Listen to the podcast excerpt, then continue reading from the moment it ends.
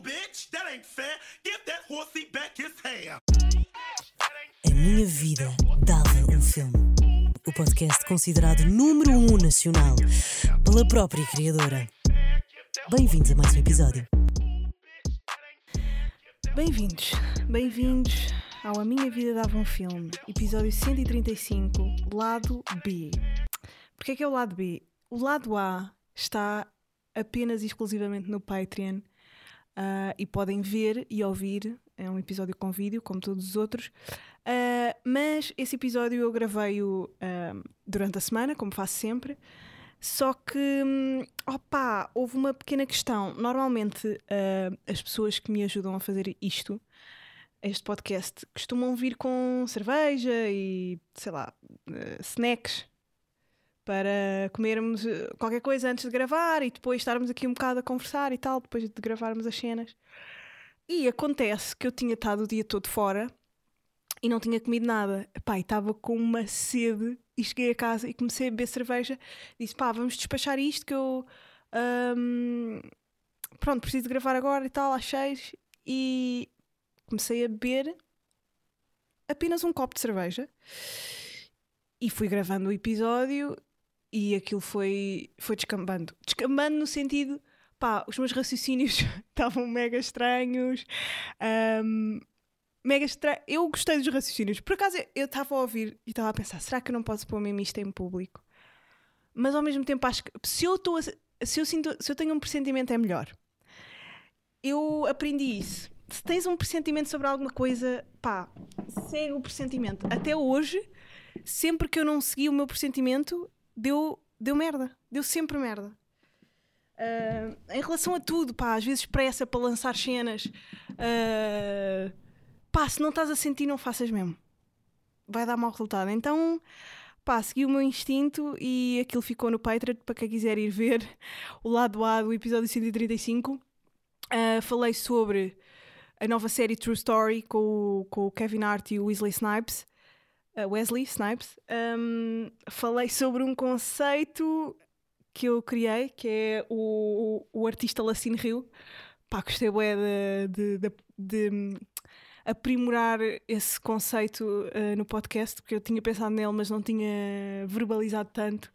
Ah, falei sobre o filme Encantado da Disney. Ahm, se vocês ainda não foram ver ao cinema, pá, não sei se aconselho assim tanto. E falei sobre. Falei sobre mais o quê? Falei sobre. Deixem-me ver aqui nas minhas notas. Ah, falei sobre o- os últimos quesares, porque eu há uns tempos falei sobre, quando quando estava a falar sobre hum, a série hum, a série Glória, pá, dele uma série de bacuradas, eh, eu assumi, não é? Que, que não percebia nada da história da Rússia, então comecei a ver os últimos quesares para perceber como é que foi, pronto, o fim daquilo. Eh, mas ainda não acabei, portanto, quando eu acabar depois digo-vos o que é que achei e o que é que aprendi. Ahm, tenho outros conceitos. eh, outros conceitos não. Tenho outras eh, questões para falar. O, que- o que vale é que eu tenho sempre montes de notas no meu, no, no meu iPhone. Ai, não sei se vocês costumam fazer isto, mas vocês, ahm, principalmente se, se trabalham muito com a, com a vossa cabeça, ah, se não têm trabalhos tão mecânicos, ah, tipo dobrar roupa ou ah, sei lá, fazer próteses para dentes, não sei.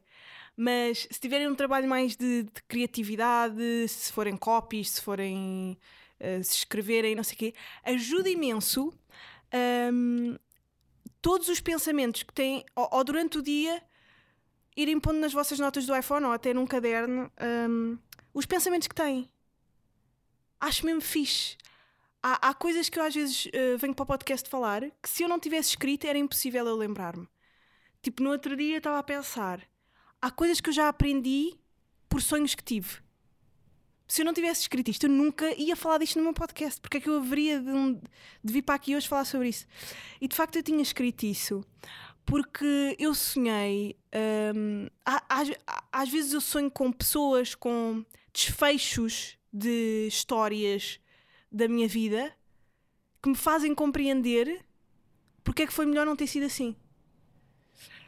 ou seja, há lições e há coisas que eu aprendo através dos meus sonhos. E, e não sei se vocês se lembram dos vossos sonhos ou se pensam nos vossos sonhos, se tentam arranjar significados para os sonhos. Uh, pá, mas houve uma altura, houve uma vez, lembro-me disto muito bem, que eu estava apaixonada por um gajo e tive um sonho. Um, uh, sonhei que tinha ficado grávida dele e acordei tão angustiada de género, pá, isto ia ser horrível, horrível. E a minha, o meu olhar para essa pessoa foi, pá, mudou completamente. Mudou mesmo. Uh, também já sonhei, por exemplo, que tinha saudades de, que, tinha, que tinha me encontrado com alguém, e ficar com imensas saudades dessa pessoa, uma amiga, por exemplo. Um, e depois, pá, ligar a essa pessoa e pá, tenho uma amiga minha que é a Carlota, por exemplo, e vocês também devem ter destes amigos que é, são amigos mega próximos, mas que se afastam durante uma temporada de género um ano, se for preciso. Pá, estão a ver ali as coisas no Instagram, é quase como se estivessem juntos, nem ligam bem, nem, nem falam. Pá, mas há um dia que marcam um café e depois estão mega próximos outra vez, falam todos os dias. Isso é bem fixe. Quer dizer que a vossa essência está mais ou menos, sei lá, igual, não é? Um, mas já, yeah, tinha esta nota aqui dos sonhos. O que é que já aprenderam com os vossos sonhos? Façam esse exercício, é da fixe. E, e puxa bem pelos neurónios. Um, o que é que eu vi mais? O que é que eu vi mais? Fui ver, é verdade, o filme que eu já falei aqui várias vezes, o Friends Dispatch. Dispatch. Dispatch. French Dispatch. Uh, do Wes Anderson. Porra, não sei bem por onde começar. Pá, fui ver com o meu pai e a primeira coisa que o meu pai me disse quando saímos foi que seca intelectualoide. Pá, triste. Eu percebo o lado dele. eu percebo o lado dele. Porque é um filme longo, é um filme mega longo. E mas é lindíssimo. O meu pai disse: Isto é um exercício de cinema brilhante, mas a história é uma valente seca. Opá, yeah, estou a citar o meu pai porque na verdade ele está ele tá um bocado on point. Eu acho que para alguém que não esteja tão dentro das artes, porque aquilo é a história de, de uma revista francesa que, cujo nome era Piquenique e depois o, o filho do, dos fundadores da, da revista, o filho do, do, dos fundadores da revista, um, chamou aquilo Friends Dispatch, Dispatch, as crónicas francesas, crónicas de França, e cada uh, crónica é escrita por um autor. São cinco crónicas, imaginemos, Uh, pá, já não me lembro mesmo bem, mas é a crónica de uh, artes e artistas, a crónica de cozinha, a crónica de cidade, a crónica de hum, sociedade e política e a crónica de. Epá, de outra porcaria qualquer. E hum, cada uh, ato do filme é uma crónica, ou seja, uma crónica escrita por esse autor, mas em filme. A crónica que eles estão a escrever, mas a, última crónica, mas hum, pronto, lida pelo autor e representada pelos atores que, que, que fazem parte do filme. Um, opa, eu gostei bué, mas eu imaginem, é o mesmo que fazer um filme português com, com as várias crónicas da Time Out. Quem é que ia ver isto em Portugal? Estão a perceber? Percebem a, a estirpe que consome isto? E o meu pai estava a dizer: Mas como é que é possível? Como é... O meu pai estava a dizer: Como é que é possível? Este gajo não vai. Este gajo não vai vender bilhetes. E eu assim: Ó oh, pai, o que vai? Visto os atores que estão aqui. Um, claro que vai vender bilhetes, mas. Mas de facto não é um pá, não é cinema pop, não é cinema de ação, não é. É cinema pá, com, com imenso conteúdo. E não há imagens iguais àquelas, não há. Um, portanto, eu obviamente recomendo a irem ver, espero que vejam, porque, porque é um exercício cinematográfico que vocês nunca vão ver. Ah, e depois eu acho graça, porque há, há mesmo experiências na, na arte em que isto acontece E eu até tinha um professor qualquer que dizia isso, que era este filme só começa para vocês quando acaba na tela.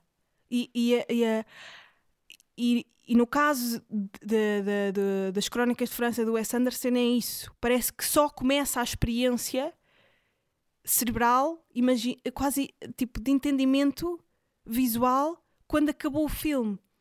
Quando eu e o meu pai estávamos a, a- a discutir sobre o que tínhamos visto, é que parece que quase começámos a gostar, não sei porquê. Porque há tantos estímulos hum, e eles falam muito rápido durante este filme, porque ah, há algumas personagens que são. Há uma personagem que fala francês ah, e depois, ao mesmo tempo, eu acho que ele quis que hum, a, a, tónica da- das personagens a falar fosse parecida com, com a tónica dos franceses, muito rápido, muito rebelde, assim um tipo de falar muito ariçado. Então falam muito rápido, falam muito rápido no filme. E com legendas. Tu, estares atento às legendas rápidas, mais o- o- os visuais mega cheios. É complicado, pá. Ah, mas é, é- é- mas é uma experiência mesmo. É mesmo uma experiência. E é fixe ver no cinema. Ahm, mais do que uma vez, eu acho. Eu acho que se eu e o meu pai fôssemos ver outra vez o filme, ele já ia gostar mais.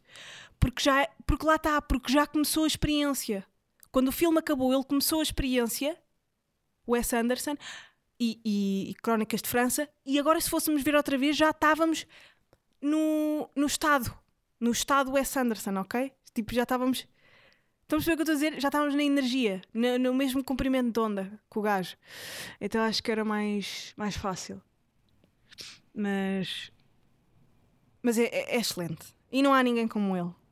Ah, tem, tem parte em BD, tem partes a preto e branco, tem partes em, em ah, palco, com cenário de teatro, tem partes em cenário de papel, tem pa- é, é, é, é brutal. É, o gajo é incrível.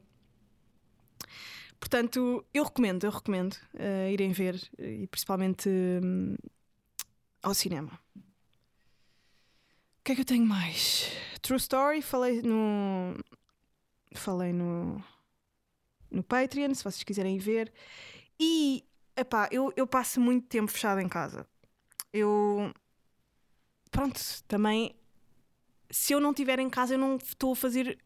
nem a consumir as coisas que eu gosto. Tipo, eu gosto de sair à noite, mas é para festejar alguma coisa. Ou para ir ver um concerto. Eu saio de casa à noite para ir a um concerto ou festejar alguma coisa. Acho acho perigoso e, acho, e até acho estranho. Até julgo um bocadinho pessoas que gostam demasiado de sair à noite. Porque eu acho que quem tem demasiado prazer tem pouco propósito.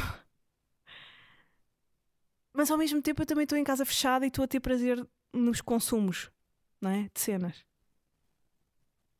Mas prazer sem. Como é que eu ia te explicar? Prazer sem um objetivo, vá. Tipo, tu sais à noite para teres um prazer sem objetivo, não é? É só, tipo, na manhã seguinte arrepender-te. Portanto, se te arrependes é porque nem sequer há um objetivo. Até é um anti-objetivo, não é? Porque não queres o, o, o, o, destino final. Então, pá, eu não gosto muito de sair, nem gosto de, de me divertir. nem gosto de me divertir, bué, ah, em cenas sociais e, e- porque acho sempre que estou a perder tempo de, de coisas que posso estar a ver e de cenas. ah opá, e esta última semana foi completamente. Eu acho que não saí de casa um único dia. Eu acho que só abri a porta. ahm, Ai não, pois fui ao cinema com o meu pai. Mas de resto estive quase sempre em casa, acho eu. Acho que não estou a inventar. Ou saí, estou tão dentro da minha cabeça que eu nem me lembro de ter saído. E depois tu começas-te a esquecer dos dias que são. Eu já nem sei bem há quantos dias é que estou dentro de casa porque, porque perdes a noção do tempo e das horas e não sei o quê. Ah, e tenho visto tantas cenas brutais no YouTube. porque eu estava mega. hum, eu estava super focada em Netflix, HBO, ah, ah, ah, Apple TV e não sei o quê. E agora estou-me a focar no YouTube e estou. Há, conteúdo tão jovem e, e fresco e despreocupado e, e altamente entertaining no YouTube. Eu já, obviamente, já via, não é? Mas comecei a ver as- o- o- todas as entrevistas do Hot Ones que eu nunca tinha visto. O Hot Ones, para quem não, não viu ainda, ah, o problema destes conteúdos de YouTube é que são todos em inglês e não têm legendas. Mas hoje em dia o, o YouTube já tem legendas ah, automáticas, mas é em inglês também. Mas é pá, comecem a aprender uma beca também. Um, eu estou viciadíssima no Hot Ones. Vou dizer as várias coisas em que eu estou viciada e depois vou um, dissecar al- as várias. Pá, Hot Ones, Ganda Show, uh, uh, é apresentado pelo Sean Evans, é um apresentador muito bom. Uh, é, é alguém que está dentro do, do, do meio e faz ótimas perguntas e também fala sobre si, o que eu acho sempre fixe. Tipo, uh, fala sobre si quando fala com os convidados sobre eles. Isso é bacana, eu gosto disso. E hum, é um, um, um show em que se comem a cada pergunta asas de frango picantes. Depois, bem, uma cena que eu descobri que eu fiquei louca, que é o Side Talk New York City no YouTube, Side Talk NYC, são ah, reportagens de um minuto, cada vídeo é um minuto, em Nova York. Opa! Nova York é a cidade mais caótica, doente, junkie, artística, eh, epá, louco, epá, é uma loucura e ao mesmo tempo mega rica, mega uma diversidade que epá, é, é- vocês têm que ver. E depois aquilo está tudo muito bem editado. É, é, é um conteúdo de comédia, ah, mega bem editado. Ah, há há um- um- uma cena no YouTube que é o All Gas No Breaks. All Gas No Breaks, yeah. Mas esse, esse conteúdo é um bocado mais tipo político e um bocado a gozar com. É um americano a fazer, mas é a gozar um bocado com a chamada Murica, não é? Ah, os americanos serem todos bué burros e anti-Covid e pró-Trump e não sei o. Tipo, já sabemos isso, não é?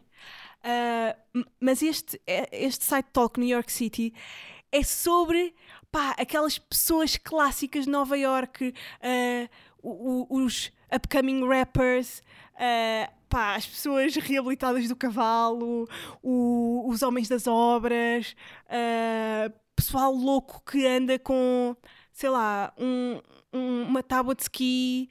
ah, no meio do, de- do, do chão de, de Alcatrão, ah, pessoas, sei lá, festas que existem, ah, Comic Con do. Há um evento lá que é Santa Con, que é uma, uma convenção de pais natais, e é sempre. Aquilo vai mudando de apresentador, pá, mas eles são sempre todos mega chitados, mas um, um chitamento que é quase desumano. Parecem, parecem animais, parecem loucos. Pá, é, é, é mega divertido e aquilo está super bem editado. Há vídeos que acabam com uma pergunta. Pá, sei lá, isso não acontece. E, e eu gosto de coisas diferentes. E aquilo é muito fixe. Eu já, há, há deixas que eu já sei de cor.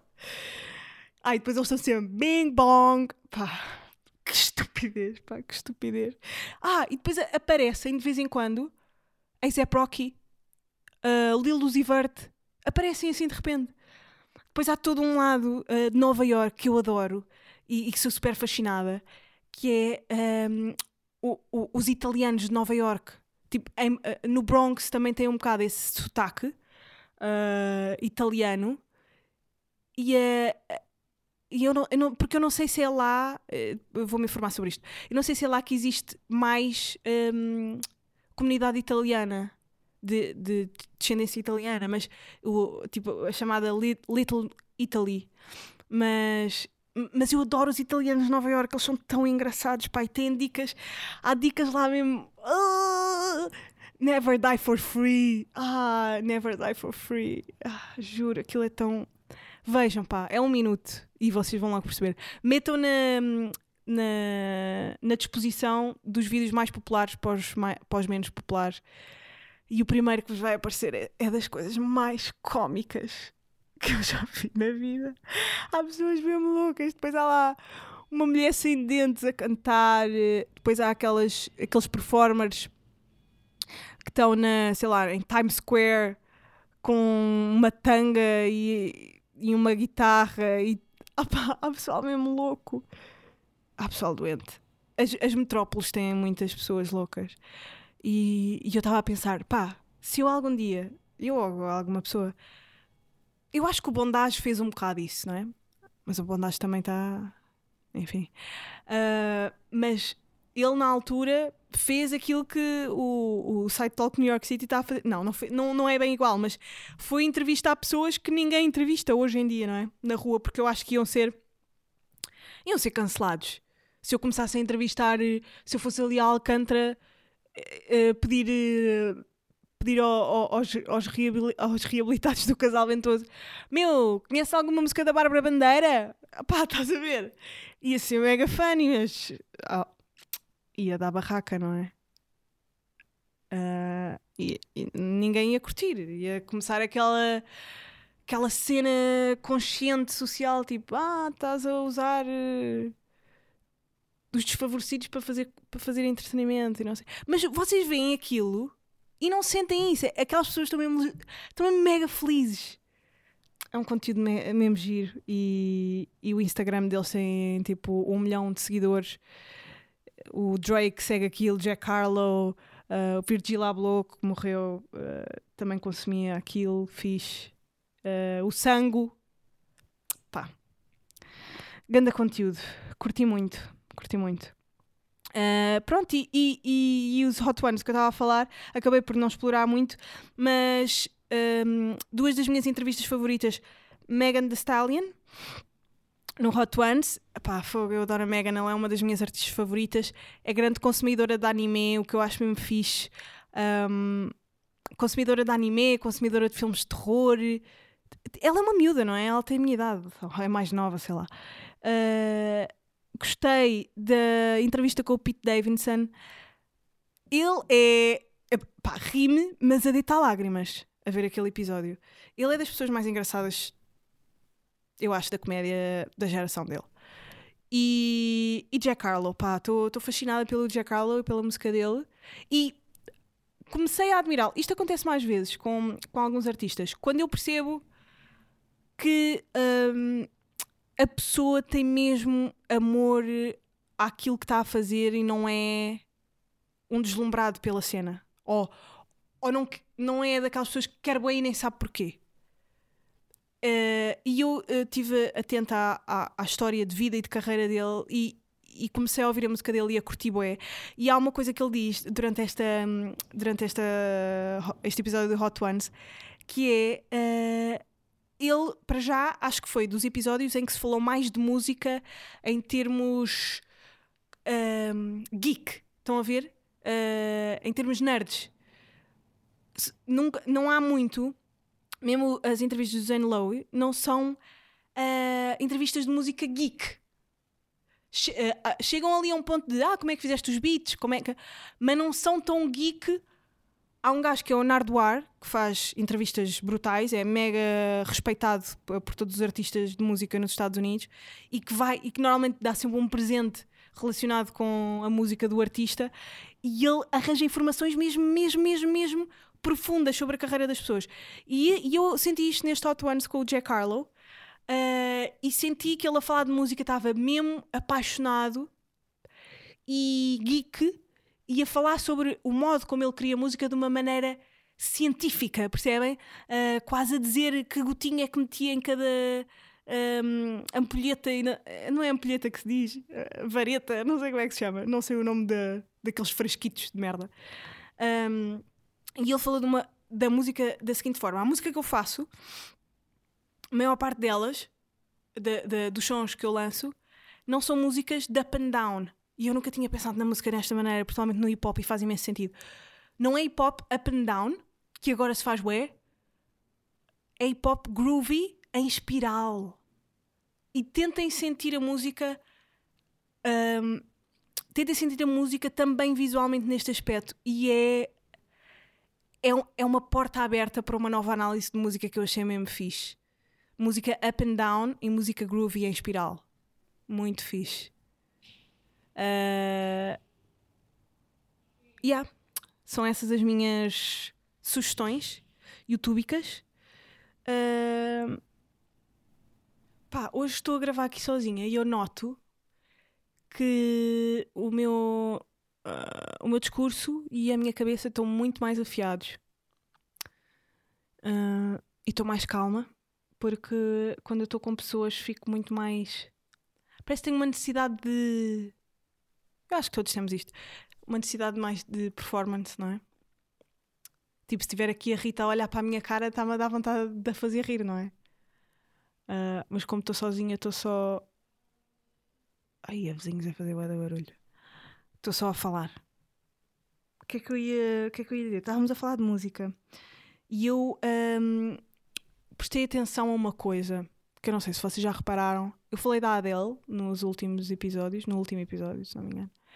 Ah, e há uma cena bacana que é a Adele nunca lançou um álbum com featurings. A Adele lança sempre álbuns a solo.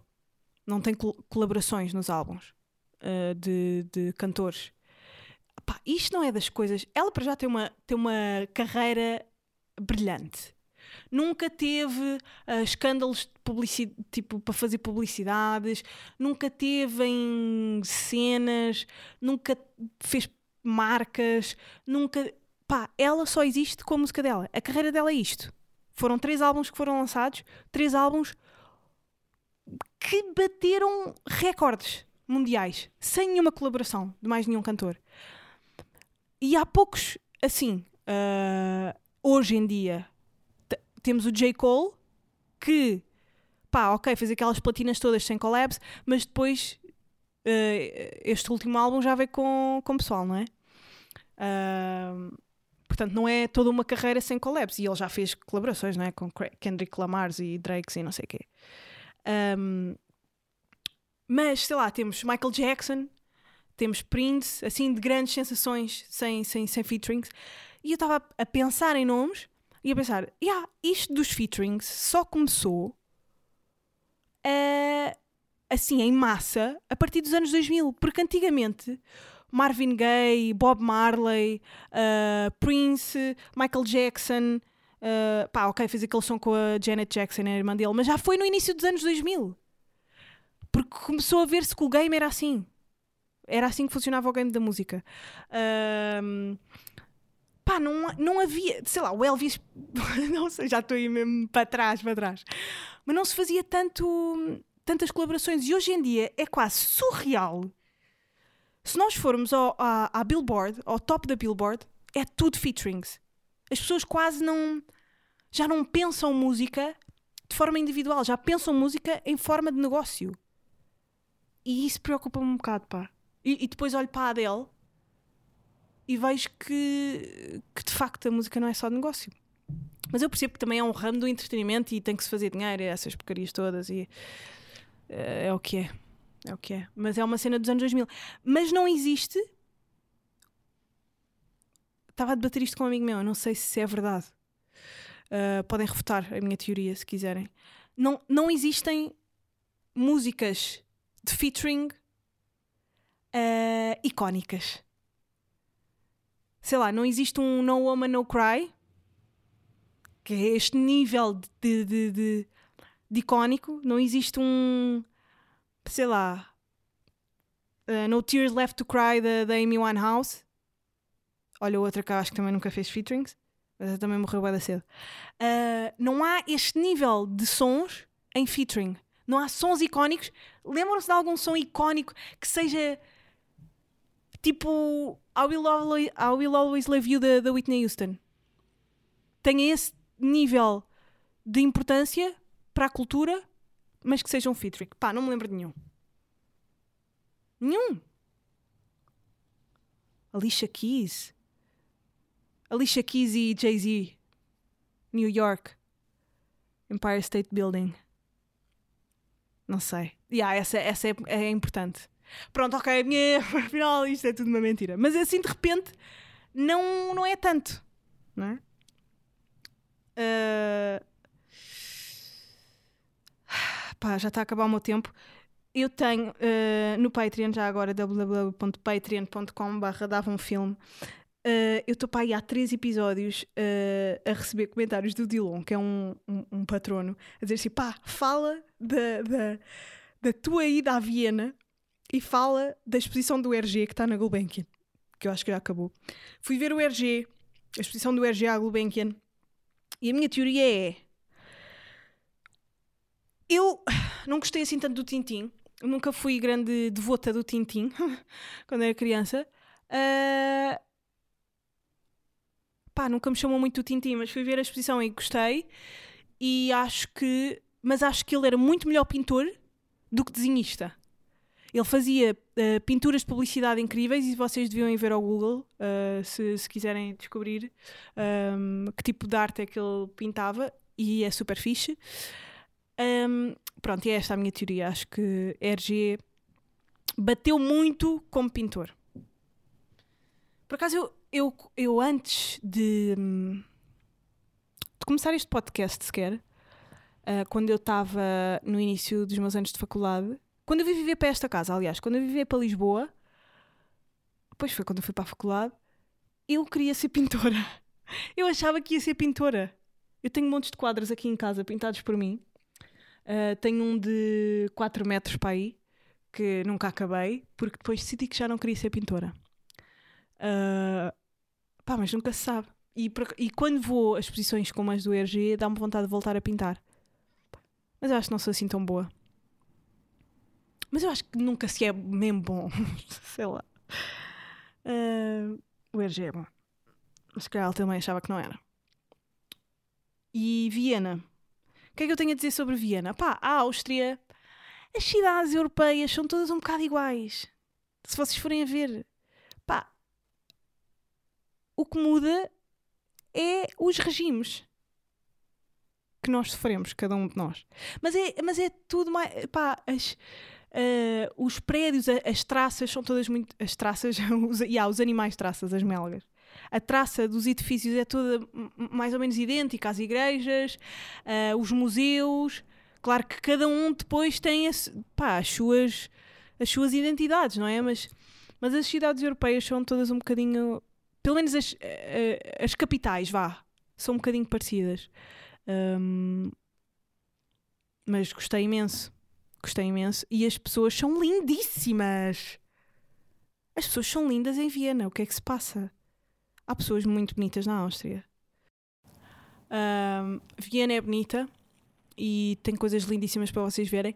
Pá, não é assim tão caro. Sinceramente, acho que se criou o mito das eh, cidades europeias fora de Portugal serem caras. Não são assim tão caras. Vocês vêm em Lisboa, um cocktail é 10 euros. Os sítios.